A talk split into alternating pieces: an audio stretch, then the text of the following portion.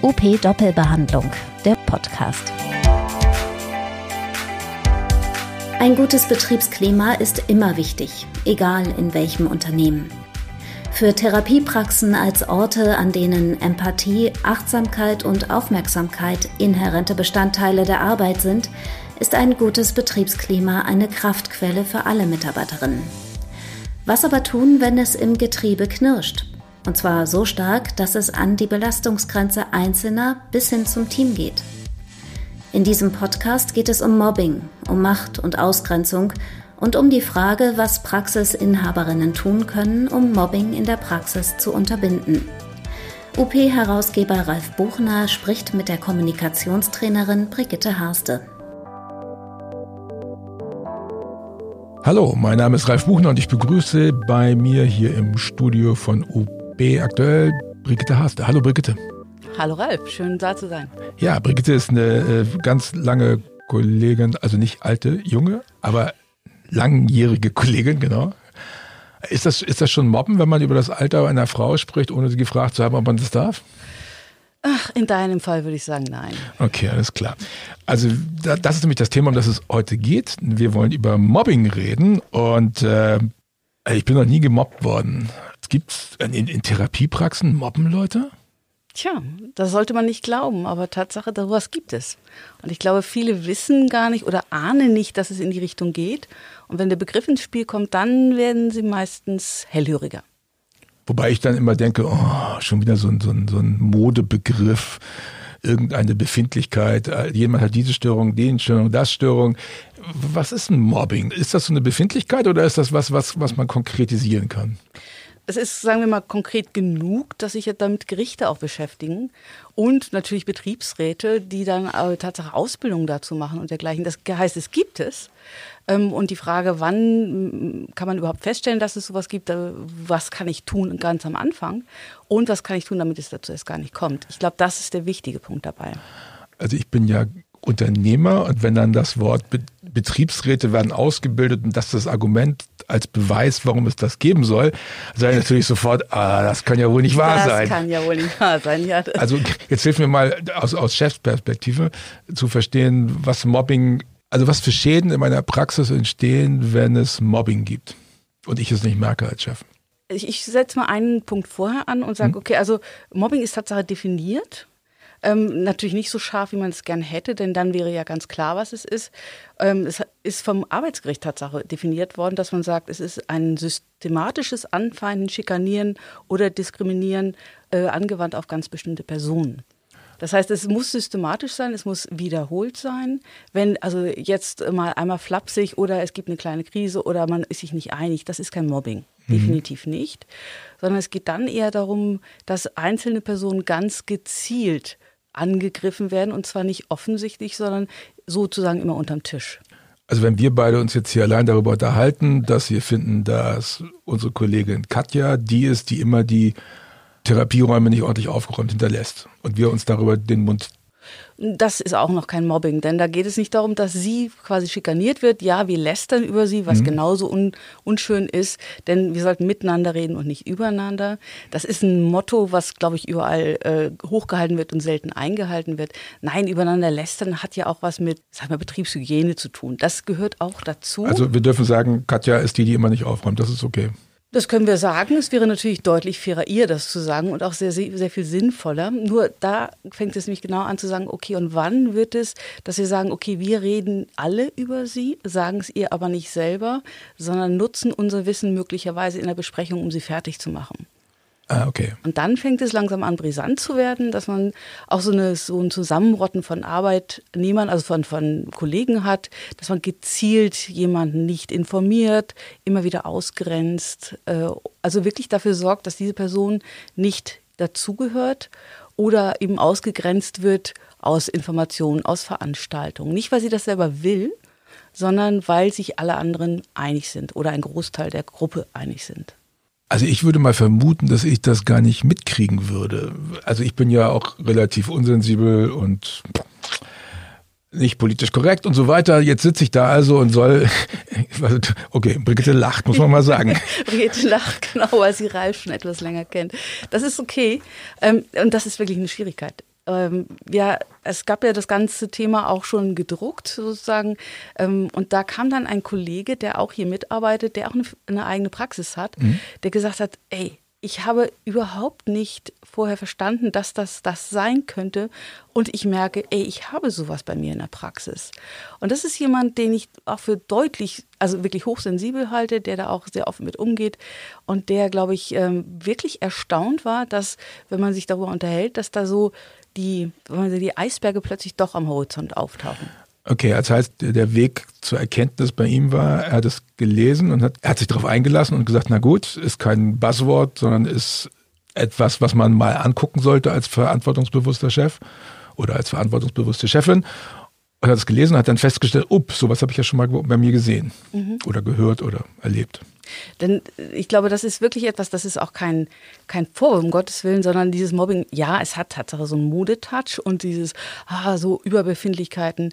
Ähm, ich glaube, dass es der Anfang von Mobbing was ganz anderes ist. Und wenn man das erkennt, dann kann man das auch sehr wirksam und wirkungsvoll verhindern. Was ist der Anfang von Mobbing? Ist ja die naheliegende Frage. Die naheliegende Frage, ja, äh, dann zu merken, dass es Leute gibt, die ausgegrenzt werden. Woran merke ich das? Dass einige gar nicht äh, mitmachen, aber nicht, äh, weil sie das vielleicht nicht wollen, sondern immer zu spät kommen, keine Informationen haben, quasi immer derselbe, der, der oder die Buhmann ist in der Firma und viele Fehler macht, nervös wird, die Krankheitstage zunehmen. Also das ist Tatsache etwas, das äh, auch für die Praxis eine irre Wirkung hat. Denn die Leute werden krank, die ähm, können nicht mehr optimal arbeiten und dergleichen. Also das muss nicht Mobbing sein. Das kann nur damit zusammenhängen und deshalb muss man nachfragen. Im Endeffekt geht es um ein Thema, ich muss mit meinen Mitarbeitern reden und wenn mir sowas auffällt, dann muss ich es ansprechen. Wie frage ich nach? Also ich, ich glaube, mir wäre also wenn ich jetzt merke, dass auch ich dich mit ausgegrenzt habe, dann muss man ja über einen tiefen, äh, über einen tiefen Fluss oder eine tiefe Schlucht drüber treten. Wie gehe ich jetzt mit dir um? Also wie spreche ich dich jetzt an? Die optimale Variante ist, du hast regelmäßig mit mir Gespräche, nicht offiziell so einmal im Jahr so ein Mitarbeitergespräch, sondern immer wieder mal Gespräche, wo du mich fragst, wie geht's dir, äh, was, was machst du gerade, wie bist du zufrieden? Und also tatsächlich oft diese Zwiesprache suchen. Aber wenn ich weiß, dass, wenn ich denke, dass du eigentlich gemobst wirst, dann will ich ja vielleicht gar nicht wissen, dass, wie es dir geht. Dann, ah, dann ist die Frage, wie geht es dir, schon schwierig, oder? Das ist die Brücke, über die du rüber musst, wenn ähm, es dir wichtig ist, dass ich bleibe. Und wenn es dir wichtig ist, dass ich nicht durch Krankheit ausfalle und dein, deine Firma gefährde. Ah, okay. Hat das denn einen Effekt, also glaubst du, dass das einen Einfluss hat auf meine Mitarbeiterinnen und Mitarbeiterinnen, die sonst rum sind, dass sie merken, wir moppen einen und ich kümmere mich nicht? Ist das ein Problem systemisch? Absolut. Warum? Denn du unterstützt es. Das heißt, du sprichst es nicht an, du siehst darüber hinweg, du hoffst, dass es von alleine verschwindet. Das, das funktioniert nicht. Es gibt sicherlich Krisen oder auch so äh, Sachen in der Firma, wo man sagt, ey, die zoffen sich gerade. Das kann so sein. Wenn das längerfristig ist und immer die gleiche Person betroffen ist, dann muss ich es ansprechen, weil ich natürlich als Arbeitgeber eine Fürsorgepflicht habe. Aber dieses, dass ich merke, dass ich mit jemandem regelmäßig sprechen muss, ist ja schwierig zu bemerken, wenn ich so wie die meisten Praxisinhaberinnen und Praxisinhaber Bestandteil des Systems bin. Mhm. Wie, wie, wie, wie muss ich dann sozusagen immer so, so, ja einen Schritt zur Seite gehen und von draußen reingucken. Das, glaube ich, ist eine Kunst. Also die Tatsache, die Ebenen zu wechseln und zu sagen, okay, ich gucke auf mein Team, auf meine Mannschaft und ich bin drin. Und das ist äh, auch immer wieder ein Thema in unseren Seminaren natürlich. Wie komme ich aus dem Team raus? Wie kriege ich eine Führungsrolle hin, ohne wirklich zu führen? Und ja, das ist in vielen Heilmittelpraxen der Wunsch. Ich möchte gerne im Team sein. Ich möchte gar nicht besonders sein. Ich möchte auf keinen Fall führen, denn das schaffen wir doch alle zusammen und gerne. Da sind Heilmittelpraxen und ihre Mitarbeiter natürlich prädestiniert, so alle miteinander zu kuscheln und nett zu sein. Und das ist auch die Chance, glaube ich, dann zu merken, dass einer nicht mitgekuschelt wird. Es gibt Leute, die werben damit, dass sie nicht führen, weil sie ja so ein tolles Team sind. Ist das schlau? ähm, von außen betrachtet gibt es das so nicht. Und ich glaube, das Beispiel, was auch jeder kennt, also wenn man einen Hund hat, dann ist es so, ähm, man kommt auf so eine große Hundewiese und einer von denen führt automatisch. Das merkt man in Kindergärten, das merkt man in Schulen. Das heißt, jede Gruppe organisiert sich irgendwie. Und das heißt, es gibt immer jemanden, der führt. Die Frage, was ist Führung? Und Führung ist einfach so unterschiedlich, dass man auch sagen kann, sicherlich wirkt ein Team auch als Team und einer wird eine besondere Aufgabe haben oder eine besondere Verantwortlichkeit im Team, also zum Team gehören und trotzdem eine Art von Führung ausleben. Och, also da wäre ich jetzt abweichender Meinung, glaube ich. Aber das können wir ja mal gucken, kurz auswählen. Also ich empfinde das, was politisch gerade läuft, so aktuell im Ende November 2021, als fehlende Führung auf politischer Ebene. Und ich finde, das geht ganz gut. Die, die machen das. Da, damit überlassen sie, deine Argumentation ist aufnehmend, überlassen sie irgendwelchen Leuten, die irgendwelche Geschichten erfinden, die Führung. Also mhm. zumindest die mediale Führung oder die kommunikative Führung. Aber das ist doch so ein bisschen, wie, wie es auch manchmal in Praxen läuft, finde ich. Also ich finde, man kann sozusagen in der politischen Situation ganz gut sehen, was man in der Praxis auf keinen Fall machen sollte. Nämlich nicht zu führen oder so zu tun, als wenn Führung nicht notwendig wäre. Denn ich finde, wir sehen gerade sehr aktuell, dass wir alle nach Führung dürsten. Wir wollen alle, dass jemand führt und dass jemand sagt, wo es lang geht. Und eigentlich will ich jemanden wählen dafür, dass er führt oder ich will ihn abwählen, weil die Führung, die er da macht, falsch ist und dann eine Alternative haben. Aber zurzeit können wir wählen, was wir wollen. Es führt trotzdem keiner. Das ist sicherlich so. Ich, ich denke auch, dass es eine Frage der Situation ist. Wenn alles gut läuft, brauchen wir nicht viel Führung, denn dann läuft ja alles gut.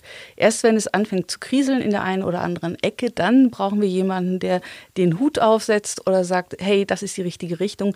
Und wir äh, kennen ja auch verschiedene Ideen oder Führungsstile und dann muss man gucken, in welcher Situation kann ich wirklich welchen brauchen.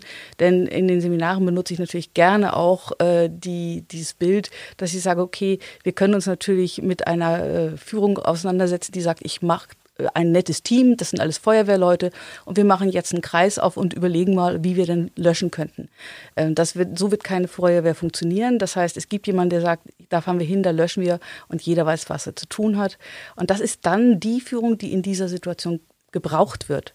Und ich denke, dass sowas wie eben, wir grenzen jemanden aus, es kriselt im Team, dass dann auch wirklich eine ganz klare Führungsposition, eine Verantwortlichkeit für das Team und für das, wie es sich entwickelt oder wo es hin will, äh, da sein muss.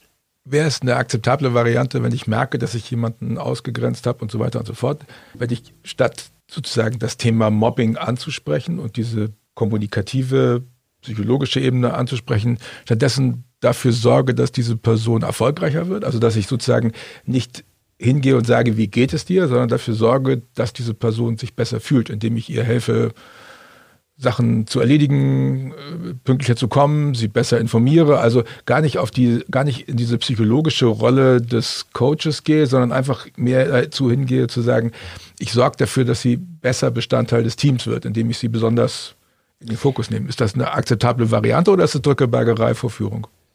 Hm. Da, da, nehme ich jetzt mal die Antwort eines Rechtsanwaltes, es kommt darauf an. Oh, nee, äh, nein, ich weiß.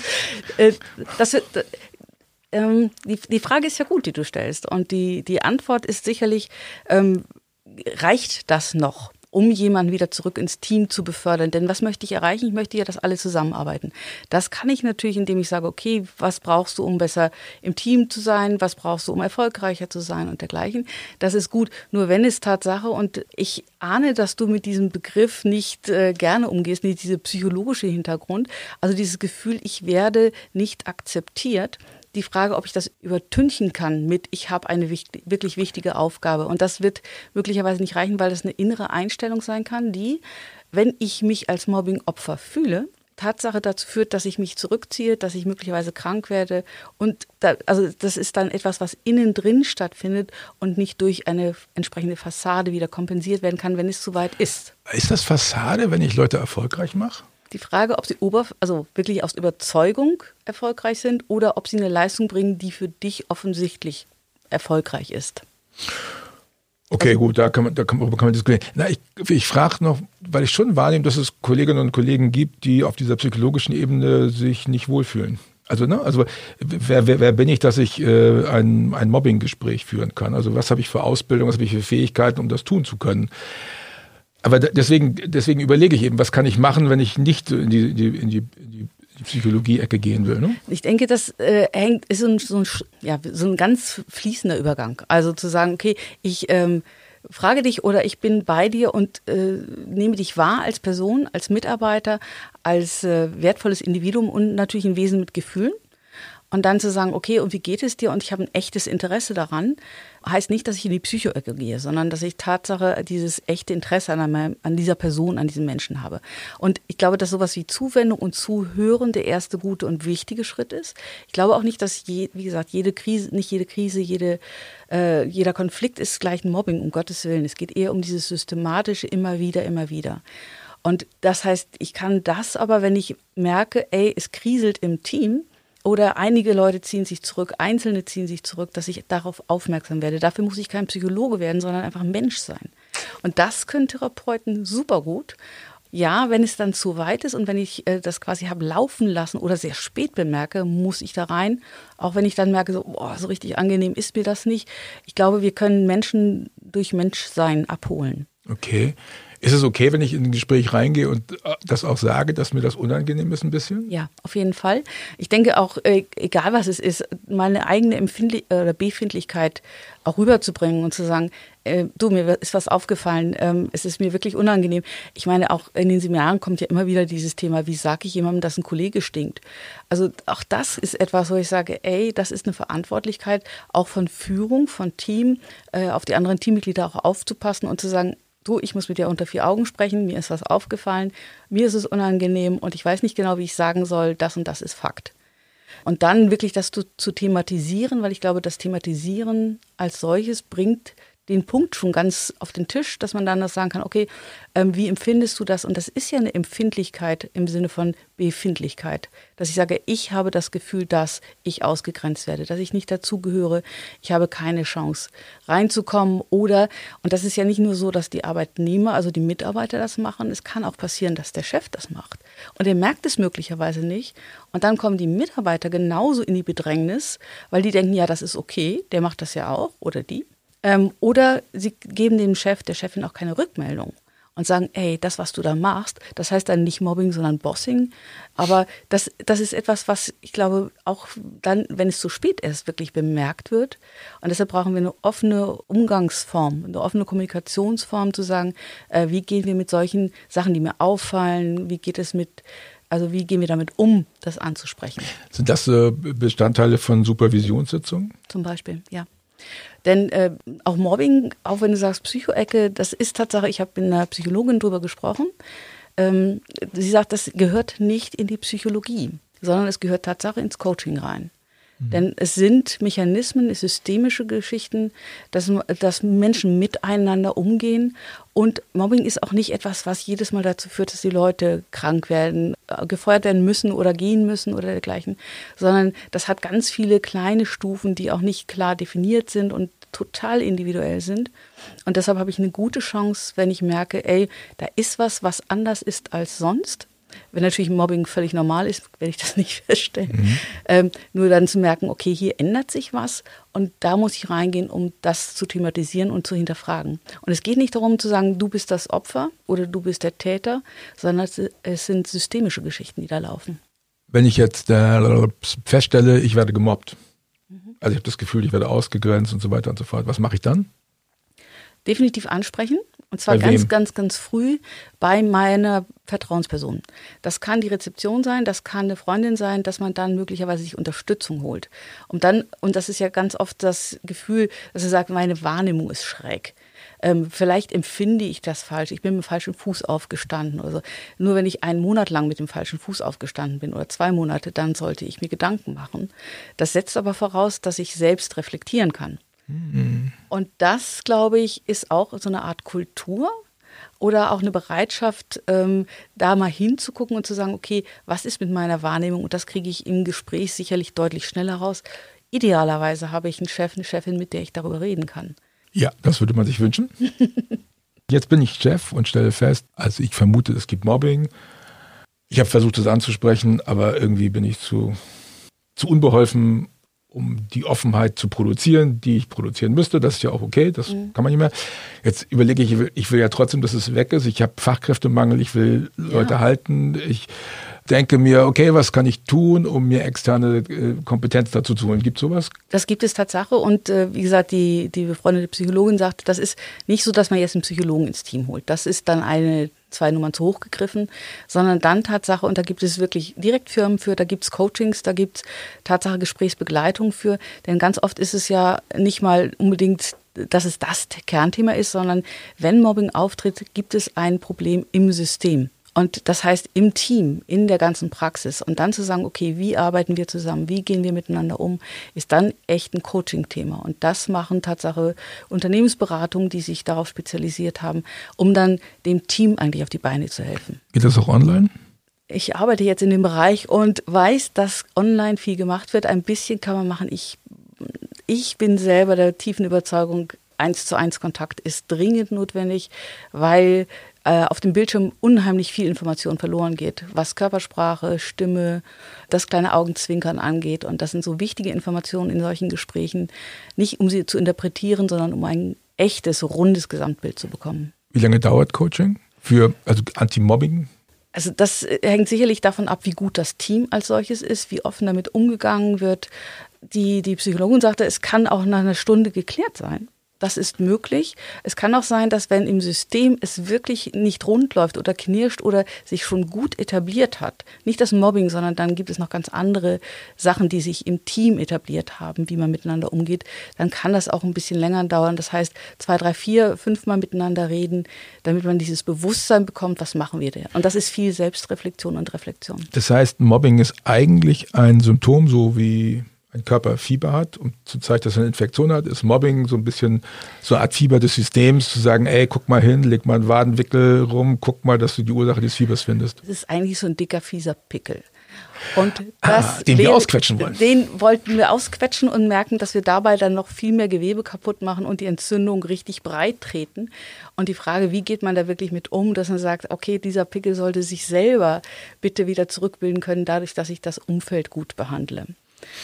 Und das, das glaube ich, ist die Aufgabe dabei, denn ich habe mit solchen, äh, wenn ich sage, ich stelle sowas fest, in die Richtung geht das, habe ich ein gutes Warnsignal zu sagen, okay, ähm, da kann ich bestimmt was machen. Also da ist viel Option drin.